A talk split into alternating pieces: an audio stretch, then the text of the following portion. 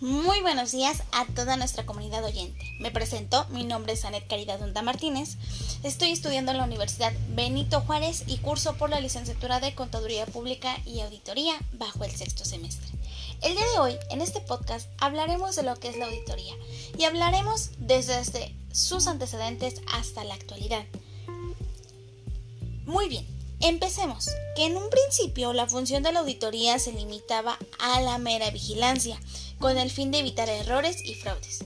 La auditoría que conocemos hoy se origina como una necesidad social generada por el desarrollo económico, la complejidad industrial y la globalización de la economía, que han producido empresas sobredimensionadas en las que se separan los titulares del capital y los responsables de la gestión.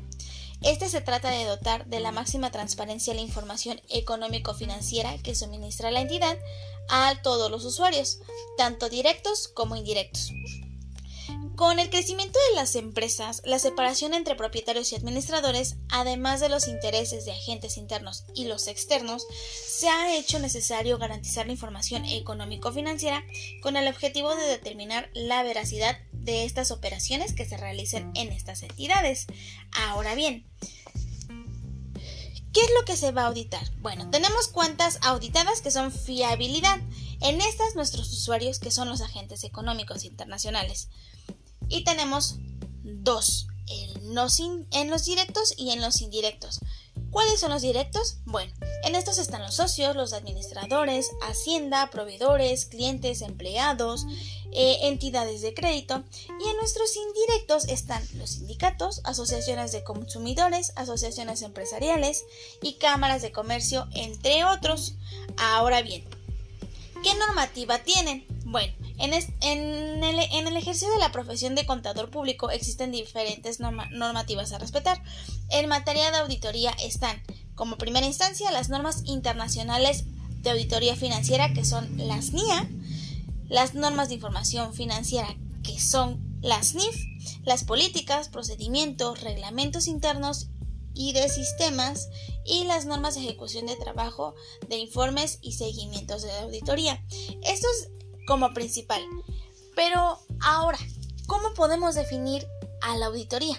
Bueno, pues es que la auditoría consiste en que es una actividad en, en, la que se hace una revisión y verificación de las cuentas anuales, así como de otros estados financieros o documentos contables. ¿Cuáles son nuestros estados financieros? El balance general, el estado de resultados, este, elaborados con arreglo al marco normativo de información financiera que resulte de aplicación siempre que aquella tenga por objeto la emisión de un informe sobre la fiabilidad de dichos documentos que puede tener efectos frente a terceros, en este caso la ley de la auditoría de cuentas.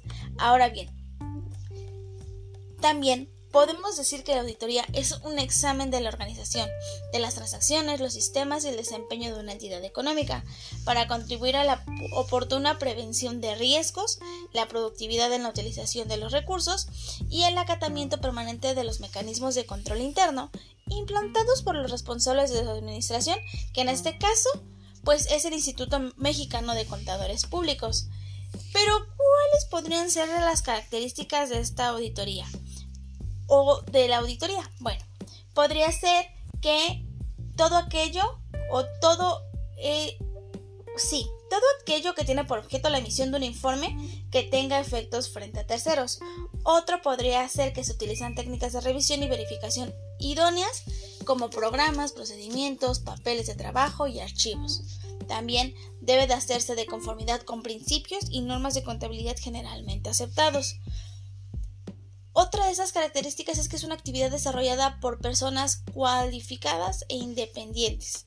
También, pues, una de las últimas características que yo podría mencionar es que en este se examinan las cuentas que han de expresar la imagen fiel del patrimonio y de la situación financiera, así como el resultado de las operaciones y el sistema de control interno.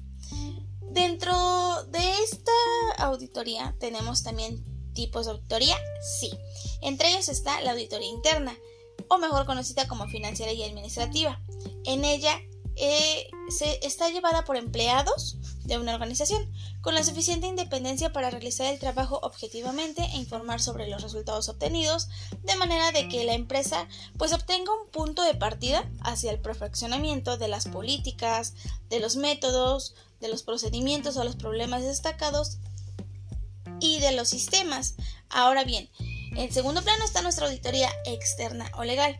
¿Cómo es ejercida? Bueno, esta es ejercida por un auditor independiente, es decir, ajenos a la empresa.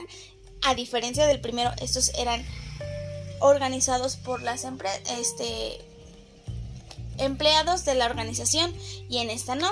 Nos dice que normalmente por exigencia legal tienen la finalidad de revisar las operaciones y expresar una opinión sobre las mismas reflejando la situación patrimonial y resultados de las transacciones. También está la auditoría operativa de gestión. ¿En qué consiste? Bueno, esta consiste en la revisión del control interno de una empresa por especialistas que evalúan la eficiencia, eficacia y economía con el fin de incrementar su rendimiento o detectar oportunidades en los procedimientos y de sistemas de control de una entidad. Ahora, la auditoría informática o de sistemas.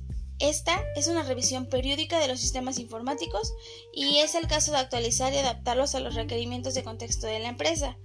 Por último, y no menos importante, está la auditoría gubernamental, fiscal o de inspección tributaria. Esta está realizada por petición de una entidad gubernamental, con el objetivo de revisar estados financieros de la empresa e identificar cualquier irregularidad. Ahora bien, después de conocer los tipos de auditoría, también tenemos las características de estos tipos de auditores para que puedan ejercer en estos tipos de auditoría. El primero es, o el primero que yo les quisiera mencionar, es el auditor operativo. Este es un profesional no sometido a una norma legal. También propone modificaciones, responde frente al que le contrató, analiza la organización y establece mejores eficientes. El informe que él presenta es de uso exclusivo de la dirección. Ahora, el auditor interno, ¿qué características tiene? Bueno, pues este mantiene la relación laboral dependiente de la empresa, informa y recomienda, también responde frente a la organización de la que depende del trabajo realizado, él emite informes extensos y descriptivos del control interno, con propuestas de mejora. Este siempre va a, proponer, ya que es un es parte de la organización y puede tener mejor visión de lo que está sucediendo. También ¿qué podría hacer? Solo depende de su propia ética profesional. No tiene ningún otro inconveniente y realiza su actividad de forma continua durante todo el ejercicio contable. Por último, está el auditor externo o legal.